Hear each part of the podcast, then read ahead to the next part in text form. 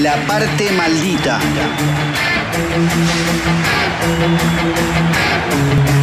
Conducción. Mariano Pacheco. El escritor cabeza. La parte maldita. Jueves de 14 a 15 horas. La parte maldita. Archivero, novedades musicales y editoriales, columnas y entrevistas. La parte maldita. Filosofía errante y sucio rock.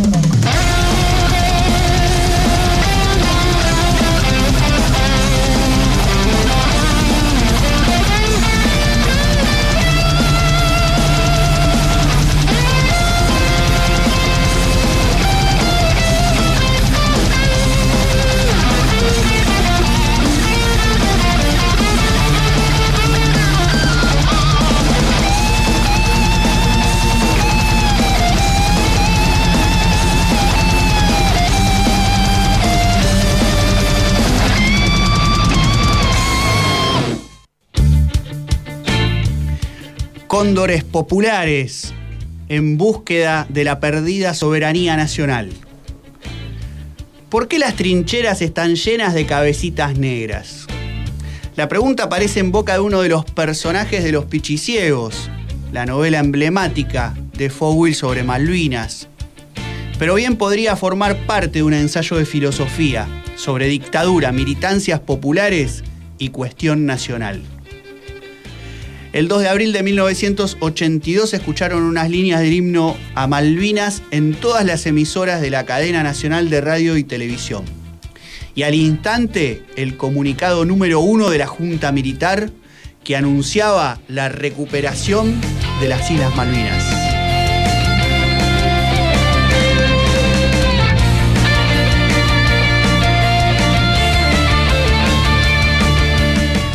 Para cuando se iniciaron los enfrentamientos bélicos entre la República Argentina y el Reino Unido de Gran Bretaña e Irlanda del Norte, las Malvinas contaban con alrededor de 1.800 habitantes trasplantados por Inglaterra a estas partes del sur del mundo.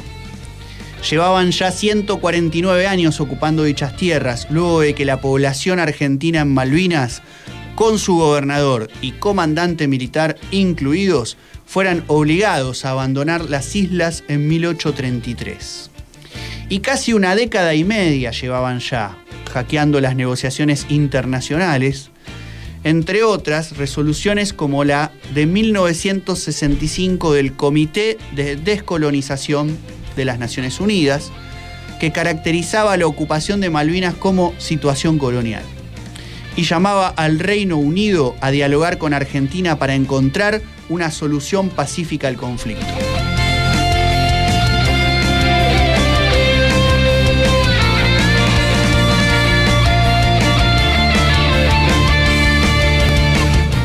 El fundamento básico para que Argentina reclamara justamente sobre la soberanía en torno a Malvinas fue entonces, y es aún, decimos, que la usurpación no puede ser nunca fuente de derecho. Ese legítimo reclamo, sumado al apoyo generalizado de los países latinoamericanos y el importante sentimiento nacional antiimperialista enraizado en amplios sectores de nuestra población, llevaron a un sector de las militancias populares que venían combatiendo a la dictadura iniciada en marzo de 1976 a apoyar el desembarco militar argentino de esa misma dictadura en las Islas Malvinas en 1982.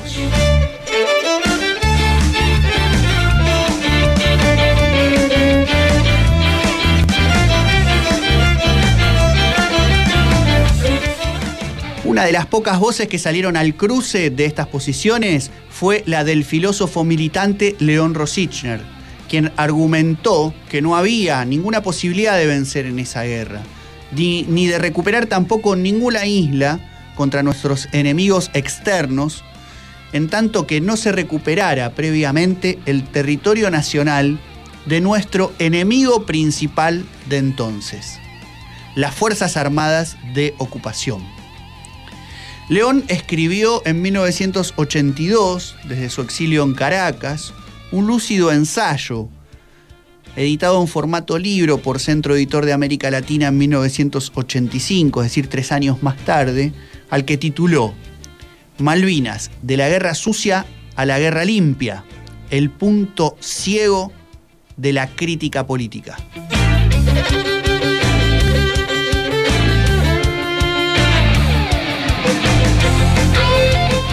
León sostiene en su libro que el ejército argentino, desde caseros en adelante, se había convertido en el ejército de una clase que respondía a intereses económicos transnacionales.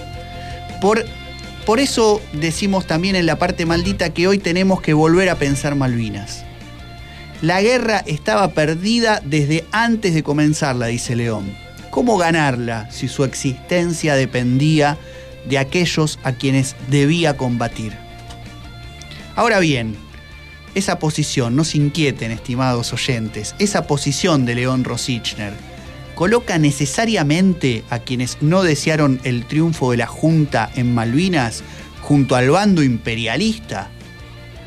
Con Rosichner decimos que no, porque se asume que si bien el éxito del poder militar del ejército de ocupación argentino significaba la derrota del poder económico y ético-político del pueblo argentino, el reclamo de soberanía argentina sobre Malvinas fue en 1982 y es hoy, en 2021, legítimo. Pero no a costa de una guerra en la que irían a morir jóvenes conscriptos que no tenían condiciones de ganar. Y no tanto por la simetría técnica o de armamento, que la era, sino porque el conflicto era conducido por esos genocidas preparados para librar una encarnizada guerra sucia contra el pueblo, pero no una guerra estricta contra otro ejército, y mucho menos para conducir a un pueblo en una patriada antiimperialista. De allí que, ante un nuevo aniversario del inicio de la guerra de Malvinas, condenando a la Junta genocida aún en sus destrezas supuestas en el terreno bélico, rescatemos otras historias nacional, antiimperialistas, vinculada a nuestra soberanía sobre las Islas Malvinas.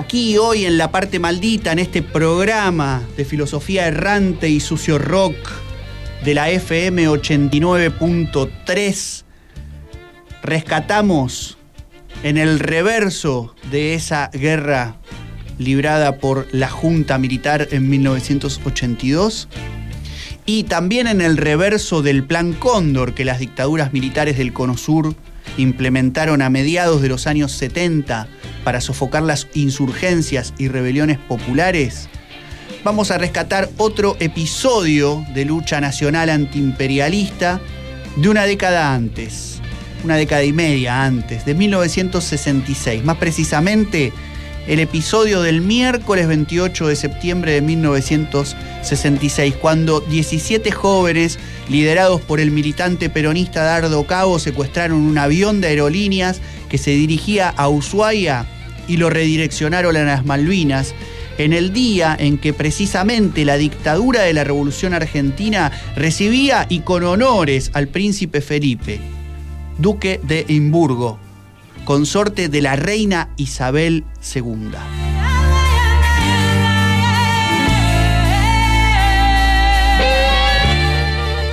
De aquel grupo, junto a Dardo Cabo, participaba una periodista, la única mujer, María Cristina Berrier. Ambos se casaron luego en la cárcel porque ambos con el grupo que tomó Malvinas aquel día fueron a prisión por el denominado Operativo Cóndor. La acción consistió en rebautizar el puerto Stanley con el nombre de Puerto Rivero en homenaje a Antonio, ese simple peón rural que encabezó en 1833 una patriada de gauchos y de indios argentinos contra las autoridades de la ocupación británica en Malvinas. También se desplegaron ese día siete banderas nacionales y se emitió un comunicado que mostraba con claridad el hecho de que, que mostraba con claridad el hecho de que mientras los militares eran serviles con el imperio y bravos con el pueblo para reprimirlo, las militancias populares tomaban en sus manos la defensa de la soberanía nacional, al menos por un instante, al menos por un acto simbólico. Tan simbólico como el asesinato perpetrado contra el propio Dardo Cabo, una década después, a manos de los militares de esa otra dictadura, la autodenominada dictadura del proceso de reorganización nacional.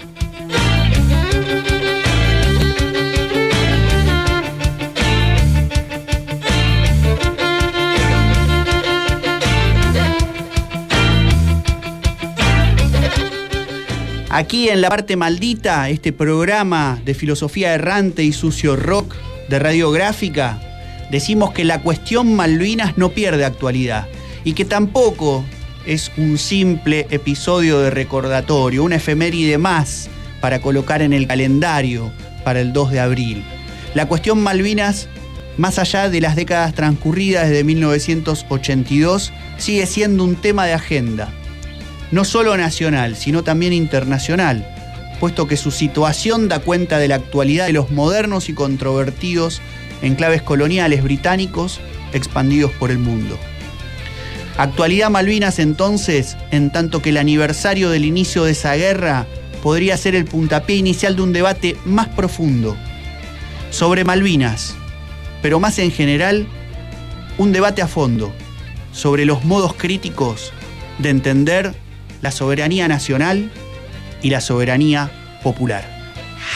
Somos capaces de aceptar el fin del mundo, pero nadie parece capaz de concebir el fin del capitalismo. Hemos terminado por confundir el sistema capitalista con el sistema solar. Nosotros, como Prometeo, estamos dispuestos a aceptar el desafío y a saltar el sol. El camino de ida. Ricardo Piglia, en La parte maldita, filosofía errante y sucio rock.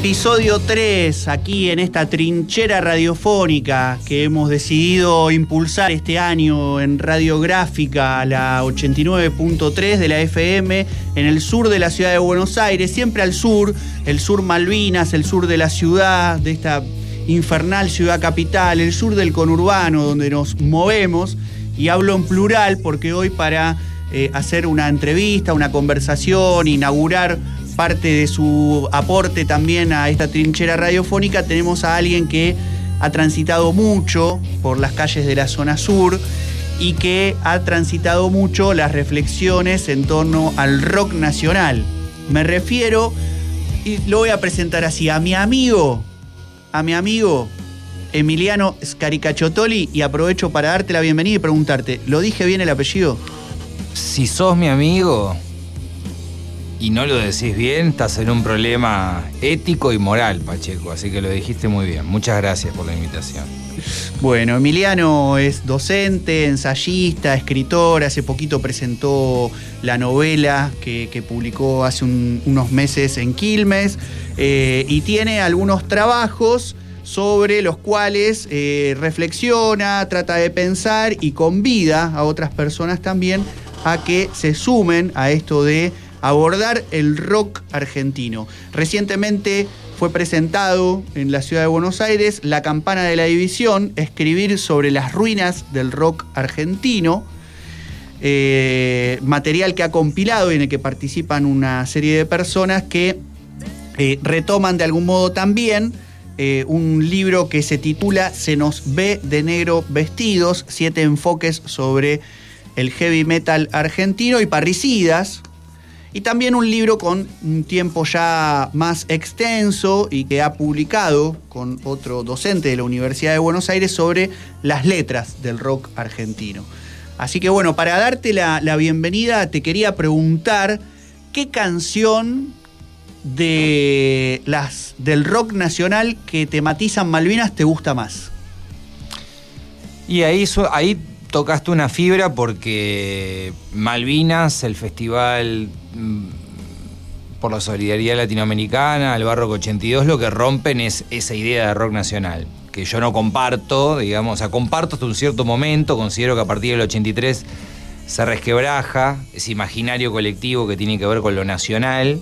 Después lo nacional va a quedar, por supuesto, en otros nichos, ¿no? Por ejemplo, el heavy metal lo toma con eh, con fervor y lo problematiza, con lo cual pensando todavía en esa construcción imaginaria del rock nacional, creo que hay dos temas. Eh, primero quiero decir que felicito eh, el posteo que hiciste en Facebook porque habilitó la discusión, ¿sí? Y para la discusión dentro del rock vinculado con Malvinas, eso me hizo estudiar y apuntar también muchas cosas. Creo que hay hay dos canciones que no tienen que ver exactamente con Malvinas, pero sí tienen que ver con Malvinas, que es eh, No Bardé en Buenos Aires de Charlie, que es una canción del 82, y hay que Mambo, ¿no? De, Virus, con letra de Federico, porque ambos están trabajando la problemática de que las radios vuelvan a pasar y únicamente canciones en español, ¿sí? Canciones en castellano.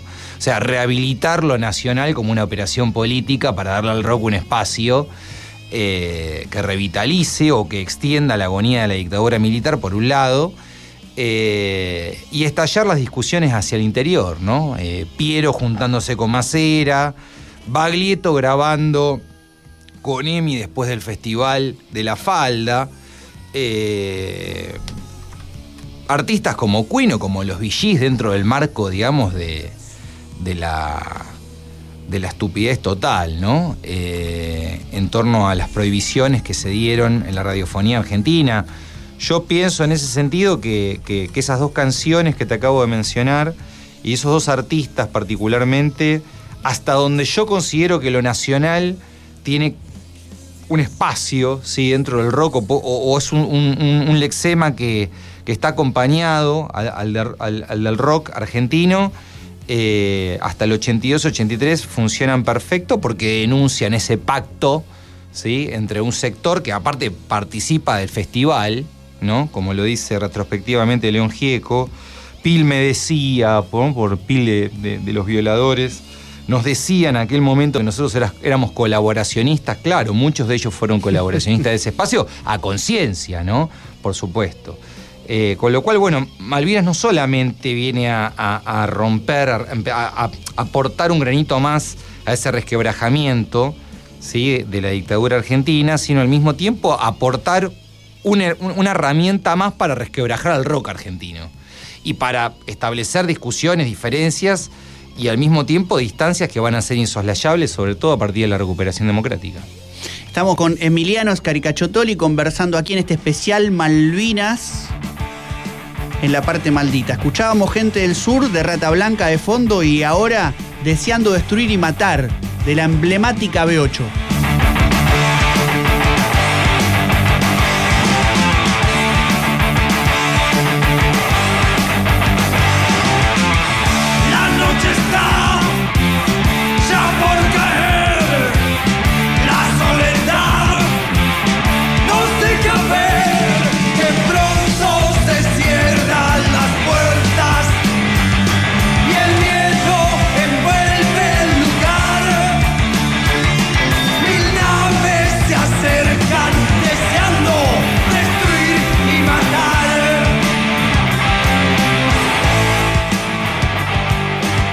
De B8 a Almafuerte, pasando por Hermética, obviamente, la figura de Ricardo Iorio, ¿no? Siempre molestando y siempre aportando.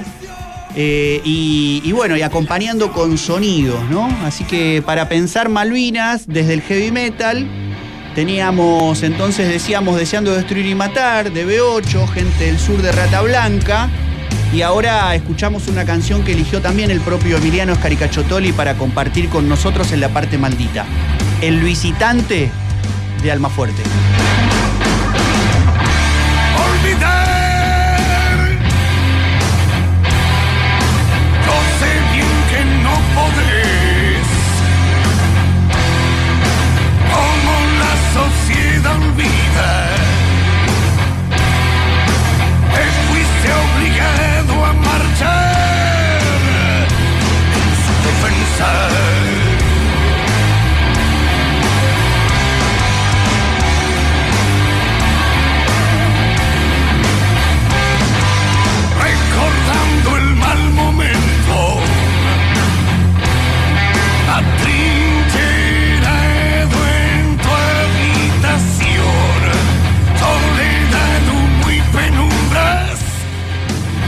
Hecho un posteo, decía Emiliano, en redes sociales. De paso aprovecho para decirles que pueden seguirme en Facebook, eh, Mariano Pacheco, o si no, eh, pachecomariano.ok en Instagram o Pacheco en Marcha si tienen Twitter.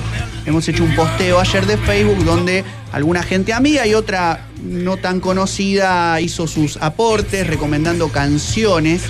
Entre ellos eh, el amigo Jito Minore, ¿no? Que recomendaba también Tren Loco y Apocalipsis como bandas del metal que con canciones como Acorazado Belgrano o 1982 también contribuyeron ¿no? a sumar sonidos metaleros a la cuestión Malvinas.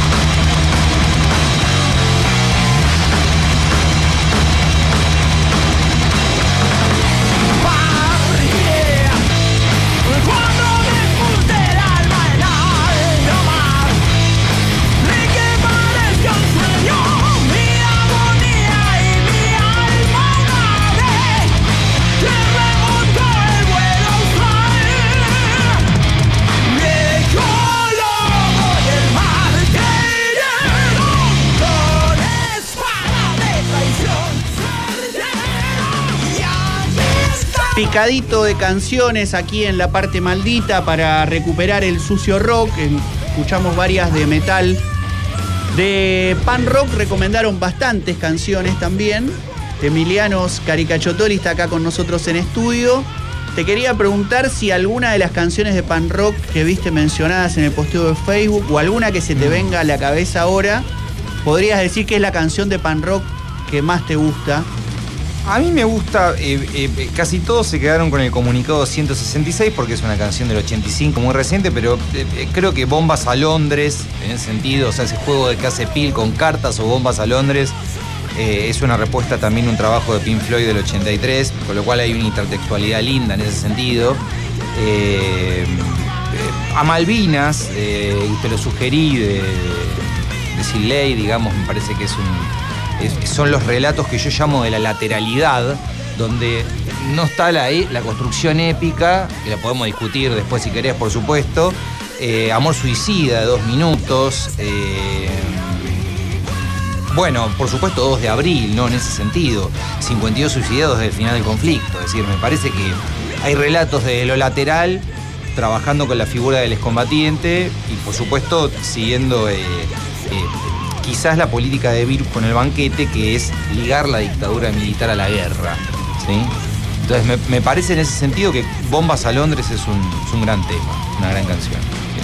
Bien, además de los mencionados temas de bandas de pan rock, teníamos ahí entre las recomendaciones Memorias de la Guerra, de Embajada Boliviana, y No quiero ir a la guerra, de Flema, que creo que es por Ricky Espinosa, no puedo evitar, en mi caso, Mariano Pacheco, el escritor cabeza, elige como el tema de pan rock a reivindicar en la historia del pan rock argentino. Supuestamente estamos en democracia, pero el derecho de libre expresión es toda una mentira. ¿Alguna vez este, hubo inconvenientes en un show de ustedes? ¿A qué se llama un inconveniente? ¿A qué se llama un inconveniente? ¿Un muerto? Un poco de volumen, dale.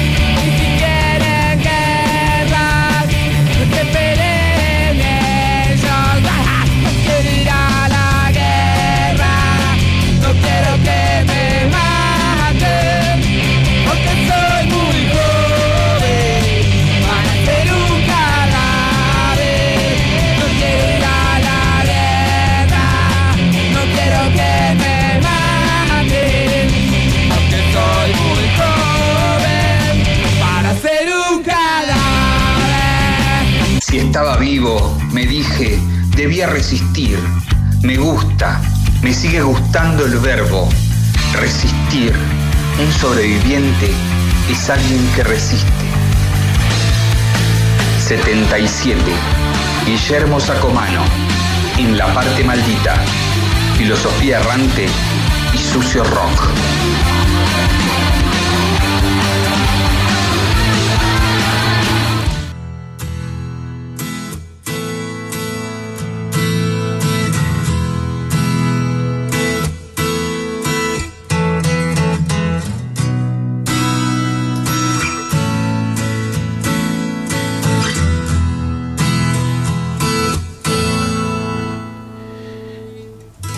Especial Malvinas en la parte maldita, el programa de filosofía errante y sucio rock de radiográfica.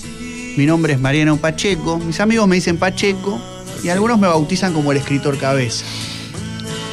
De fondo escuchamos Los Argentinitos de Miguel Mateos, una canción que eligió nuestro invitado el día de hoy, Emiliano Escaricachotoli. Debo confesar, no la conocía y de las 22 canciones seleccionadas para el día de hoy sobre Malvinas es la que más me gusta. A mí me parece la más inteligente. Porque hablábamos eh, detrás, detrás de micrófono, eh, del momento que estaba pasando Miguel Mateos. Ya Miguel Mateos no sas, ¿no? En ese sentido. Y me parece eh, interesantísimo in- incluir a las Malvinas dentro de una, una canción que está pensando la soberanía desde una cuestión de clase, ¿no? Eh, a mí me parece eh, de, lo más lúcido, de Mateos que siempre tuvo, aún en la, etapa de SAS, eh, un, un recorrido denuncialista respecto de la dictadura y de la democracia, de la debilidad de la democracia también, ¿no? En ese sentido. Interesante, escuchábamos eh, antes de la tanda a, a- a Ricky, a Espinosa, a Flema, no quiero ir a la guerra. Y en general uno puede pensar que en el pan rock hay una cuestión antibélica, ¿no? de denuncia de la guerra en general, y también por su ligazón con lo anarco, ¿no? una cosa también muy antinacional. Mm. Hablamos de, de bandas como Embajada Boliviana y como, como Flema, con sus canciones Memoria de la Guerra y No Quiero Ir a la Guerra, pero también de Dos Minutos con Amor Suicida, a Malvinas, que también la habías elegido y en un rato vamos a escuchar unos extractos de Sin Ley. 2 de abril de Ataque 77 y bueno, las emblemáticas que mencionamos, Comunicado 166 y Bombas a Londres de los violadores. Pero en el metal pasa otra cosa. Y en simultáneo a Malvinas viene el, el- el famoso bar rock de 1982. ¿Y qué, qué pasa ahí con el rock en su, su relación con, con- con estos subgéneros que lo tensionan? ¿O cómo lo, lo venís trabajando vos? ¿Qué es el Sí. metal en relación al rock? ¿Y qué es la cuestión nacional para el metal argentino? Sí, eh, quizás no es eh, eh, B8 la banda que más eh, se va a a, lo nacional y a la discusión respecto de lo nacional, ¿no? O sea, eso lo vamos a ver más adelante con Cráneo Candente, por ejemplo, donde aparece nuevamente Malvinas, en Hermética eh, y, y con Almafuerte en sí, pero B8, vos fijate las, las- los polos, ¿no? B8, yo pienso el Prima Rock y pienso el Barrock 82 y de, y de Virus a, a B8, entre, entre esos dos polos, está la construcción para mí de un discurso de desregulación de lo nacional y de desregulación del rock que empieza a resquebrajarse en ese sentido. Eh, lo que pasa con, con B8 en ese festival es, bueno, me, me remito a lo documental, ¿no? Eh, se pierde, estoy haciendo comillas con los dedos, ¿no? Estoy gesticulando, se pierde esa grabación. Eh, y por supuesto, eh, B8 es la, banda peor recibida. No pasa eso con Riff, ¿no? Sin embargo, toca en pantalla del Mundo Nuevo, que me parece otra gran canción para poder pensar, me la sugería eh, un, co- un compañero de ruta, el profe Daniel Salerno, y, y coincidía con él en ese sentido. Pero me parece que el caso de B8 ya es directamente pensar una ética de la violencia, ¿no? Una ética de la violencia contra la dictadura militar, contra los dispositivos de la dictadura militar para amansar a la juventud, esta idea de Piero, de manso y tranquilo, con la que empieza eh, el video del festival, Piero caminando por el botánico con la túnica blanca, ¿no? Y, y- y- y detrás las niñas. Eh, no, no, prefiero, yo me quedo con, con esa otra historia, ¿no? Que, que es la historia de la ruptura, que después sigue con Sumo, por supuesto, que sigue con, eh, em, con los encargados. Estaba pensando en, Melero, ¿no? En, Quiero que me trate suavemente, que es una, una canción, Trátame suavemente, que es una canción que después hace, eh, hace Soda Stereo, pero que eh, supuestamente las crónicas de la época dicen que él la iba, la iba escribiendo mientras escuchaba de fondo las noticias de la guerra, en ese sentido, ¿no? O sea, Sería como un foul de la música. Mientras foul escribía Los Pichiciegos. Totalmente, sí, sí, sí. Lo dice Gito Minori, ya que lo nombraste en Geometría de una Flor, del el- el libro que acaba de sacar por Gourmet Musical respecto de Cerati. Eh, la figura de, de- de Melero es- es- es importantísima, ¿no? Bien, ¿qué pasa entonces ahí con, con el metal? Decías, bueno, B8 no tanto, pero sí ya con, con claridad aparece la bandera argentina en hermética y las letras luego de, de Almafuerte, incluso algunas cuestiones malón, ¿no? La idea de la recuperación Sí, del indio, del sí. gaucho, de la historia nacional. Todo el, todo el metal de inflexión nacional construye una épica, a diferencia de lo que pasó con gente del sur, de Rata Blanca, que te la pedían, que para mí invocar a Dios para pelear por la soberanía, digamos, eh, implica eh, una cuestión desde lo poético y desde lo político totalmente cuestionable. Por eso me corro de los que le piden a Dios que la guerra no, no, no nos sea indiferente y con esto todos los guiños posibles. Me corro de ese lugar. Es decir, estoy en vocación demiúrgica para recuperar lo nacional. No.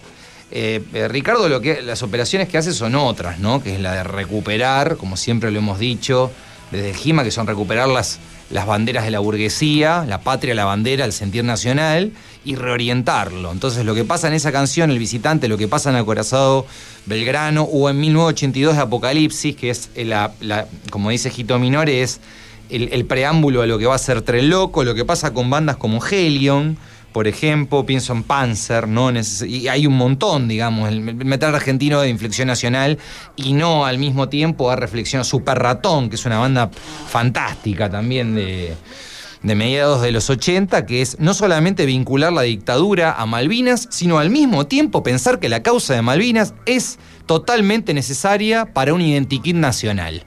Entonces, ahí se discute no solamente la soberanía, sino que se discute el sujeto social, que es el excombatiente, no en la reivindicación berreta. Si pensaban lo que hizo la Berizo, en lo que hizo y los Pers, la, la heroicidad para la escuela, para que la pasen en la escuela después, cuando llega, y lo digo esto como docente, ¿no? Cuando llega un 2 de abril, sin una heroicidad, digamos, la construcción de, de un identikit que pueda pensar también al, derrotado, ¿no? Vos que tenés una hipótesis de la derrota, digamos, esa es una gran derrota sobre la cual me parece que el Metal Nacional la Inflexión Nacional construyó un gran relato. ¿Sí? Y un relato que me parece que im- impactó muchísimo también en esta idea de, bueno, no, no dejemos que esta sea una historia mayúscula contada por los manuales, sino empecemos a trabajar sobre lo minúsculo, las historias con minúscula. Eso es lo que pasa en El Visitante, ¿no? Que es la canción que acabas de pasar. Bien, y a- de fondo escuchamos Antihéroes de Don Lunfardo, otra canción que confieso no haber conocido y que fue también de las que más me gustaron. Brillante. Tantas vidas por un par de islas, firmando decretos de amnesia general. La mano de Dios no apagó mi dolor, la guerra del olvido fue la que nos mató. La mano de Dios no apagó mi dolor, gritan los antihéroes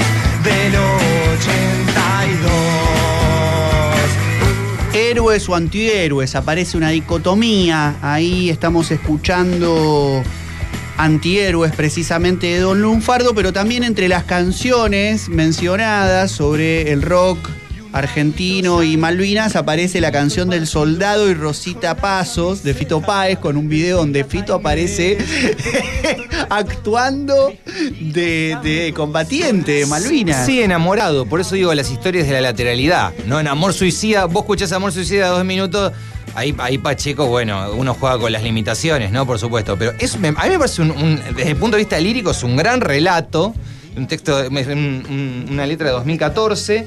Eh, digamos, para pensarlo en la contemporaneidad, me parece un buen trabajo que es pensar las historias de amor, ¿no? Por eso digo las historias laterales que se fueron construyendo, las historias de la reincorporación al mundo del trabajo, las historias de aquellos que volvieron eh, eh, desmembrados, ¿sí? Desmembrados desde el punto de vista espiritual y desde el punto de vista físico de Malvinas. A mí me parece una, una canción interesantísima, una letra interesantísima.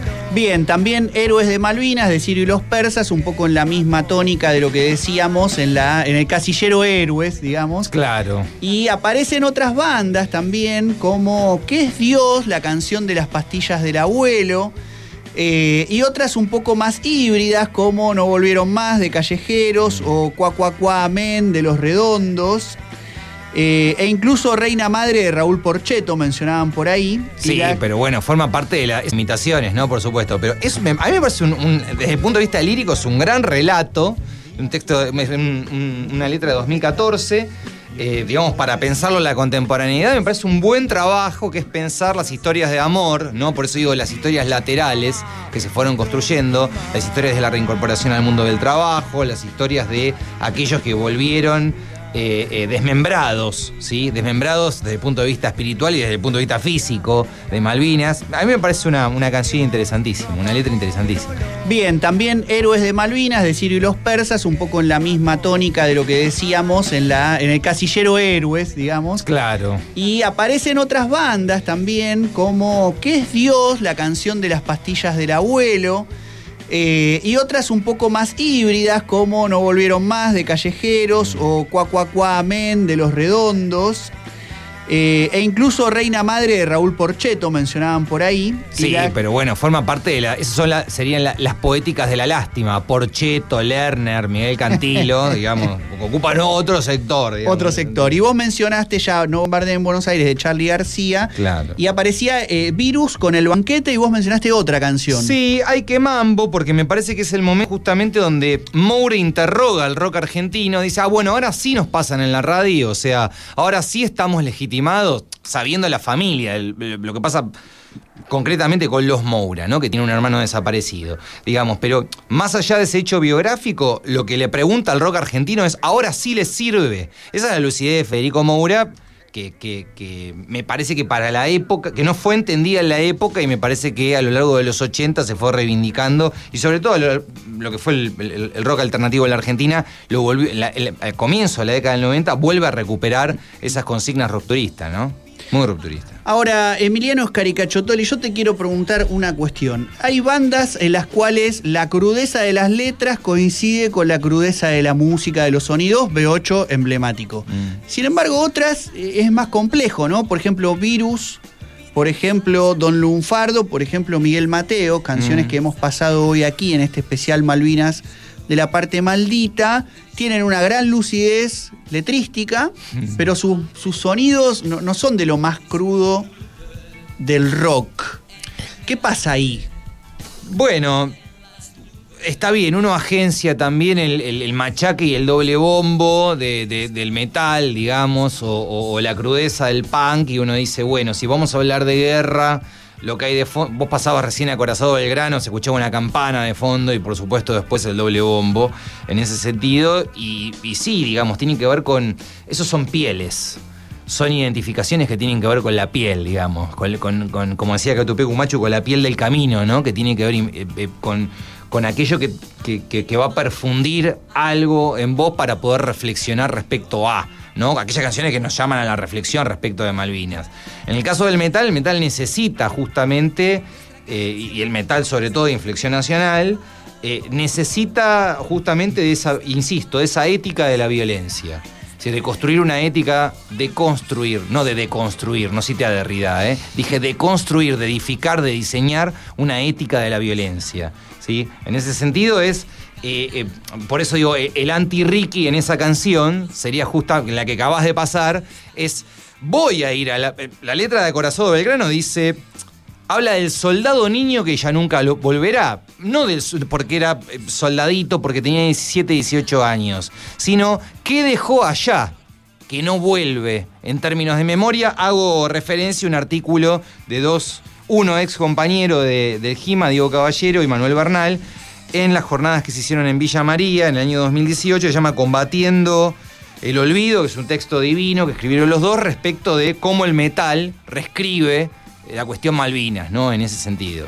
Así que eh, eh, con- consi- considero que pensar eh, eh, en la lástima, por eso te decía, las poéticas de la lástima, eh, no ayudan a reflexionar respecto del fenómeno Malvinas. Para nada, digamos, bajo ningún punto de vista. Estamos con Emiliano Scaricachotoli en la parte maldita en este especial Malvinas, hablando de rock, de política, de dictadura y prontito también le vamos a meter el condimento. ¿Podemos hablar desde 1983 en adelante de democracia? Nos preguntamos estas cuestiones al calor de las producciones de las que Emiliano Scaricachotoli viene siendo parte. Dijo dos o tres veces Gima. Le vamos a recordar para quienes alguna vez escucharon o leyeron algo y contar para quienes no saben que el GIMA es el grupo de investigaciones interdisciplinarias sobre el heavy metal argentino y también el proyecto del Seminario Permanente de Estudios sobre Rock Argentino Contemporáneo son parte de las apuestas en las cuales estás metido y pensás un poco todo esto. Sí, a ver, eh, el seminario es eh, hoy en día el, espacio donde yo personalmente considero que eh, se lee mejor la coyuntura respecto del rock. O sea, continué un trabajo, como vos decías, que había publicado con Oscar Blanco en el año 2014 y que fue importantísimo, que es pensar 1983-2001. El trabajo de- del Esperac retoma esa apuesta. Ahora estamos trabajando sobre los últimos cuatro o cinco años del rock argentino. eh, en todas sus poéticas mayúsculas, sus grandes cajas, qué pasó con el hardcore punk, con el heavy metal, con el...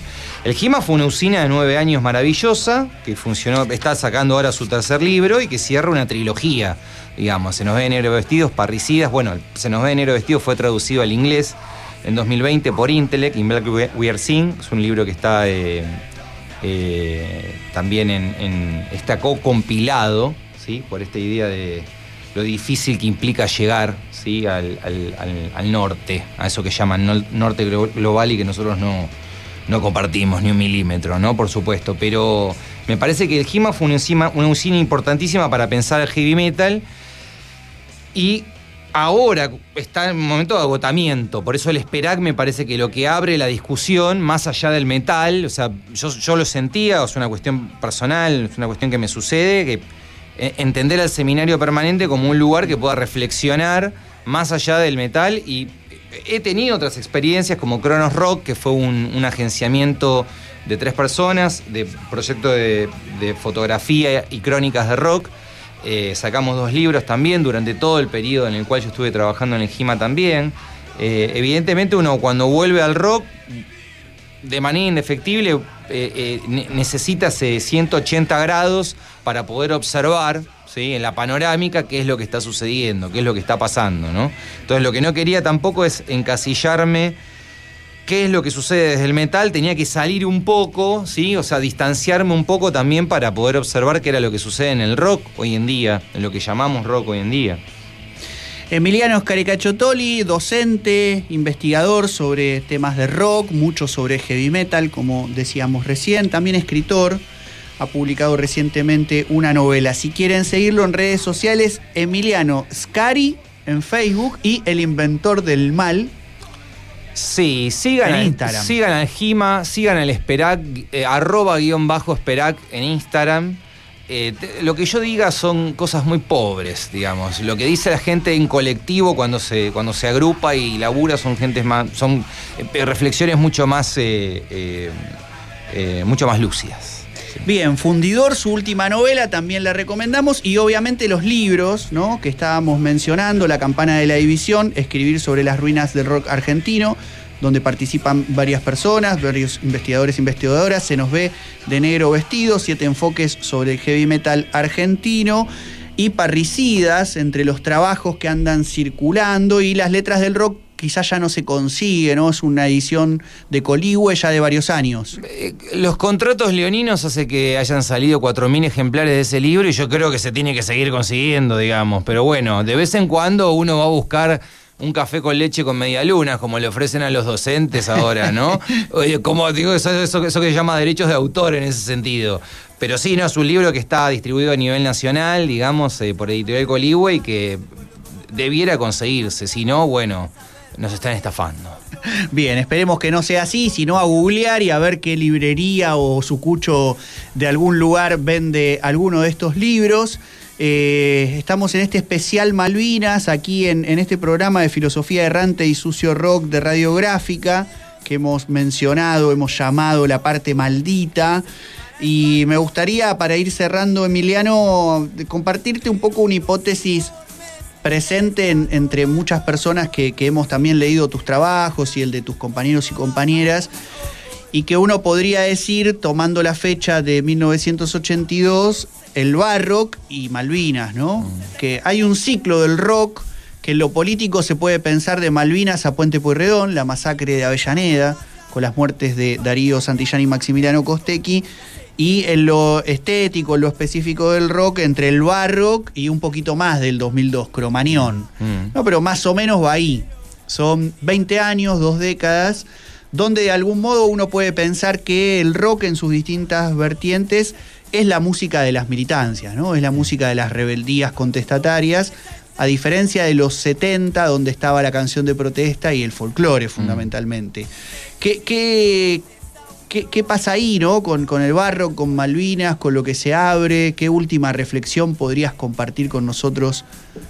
Yo creo que ahí, a ver, como, como estadio, creo que hay un primer estadio de configuración del rock nacional que va claramente hasta, hasta el barroco 82. Eh, con la democracia se abre, se abre un segundo momento eh, importantísimo que es el estallido, digamos, de la construcción de lo nacional.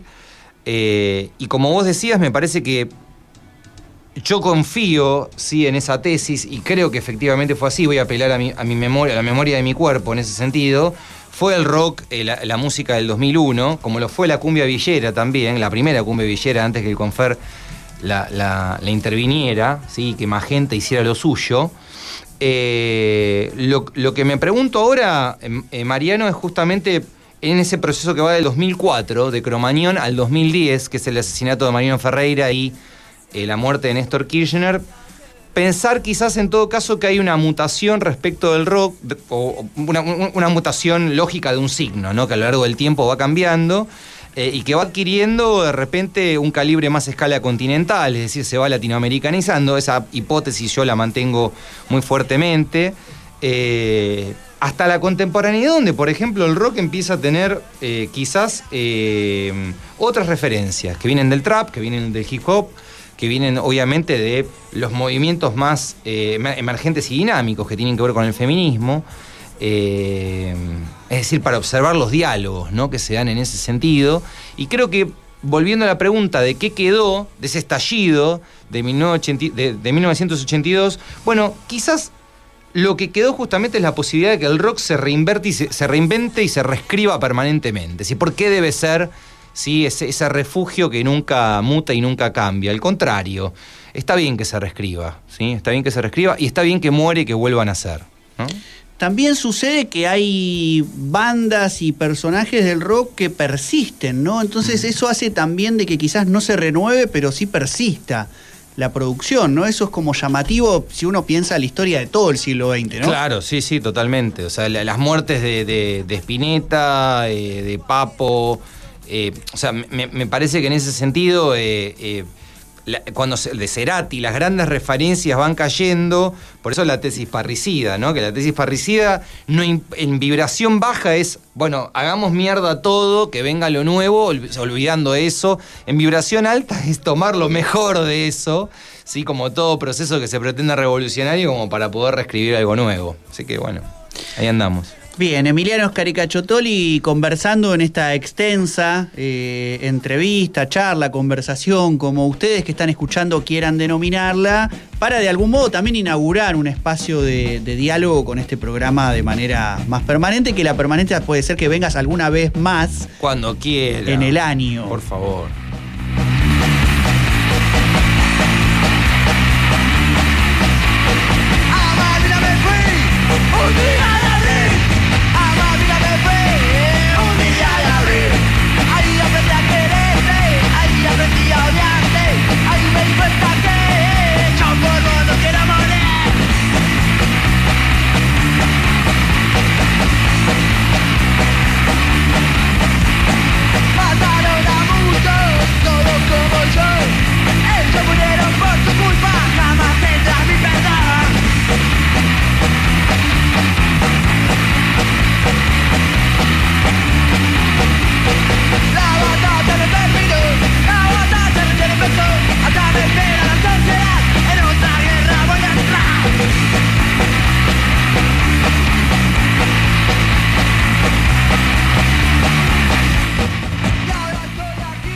La gran banda del pan rock quilmenio, sin ley, a Malvinas, porque ambos somos de Quilmes. Porque ¿no? somos te